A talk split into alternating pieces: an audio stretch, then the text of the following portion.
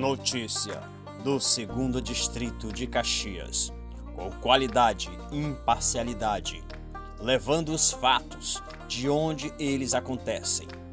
Notícia do segundo distrito é esporte, saúde e lazer.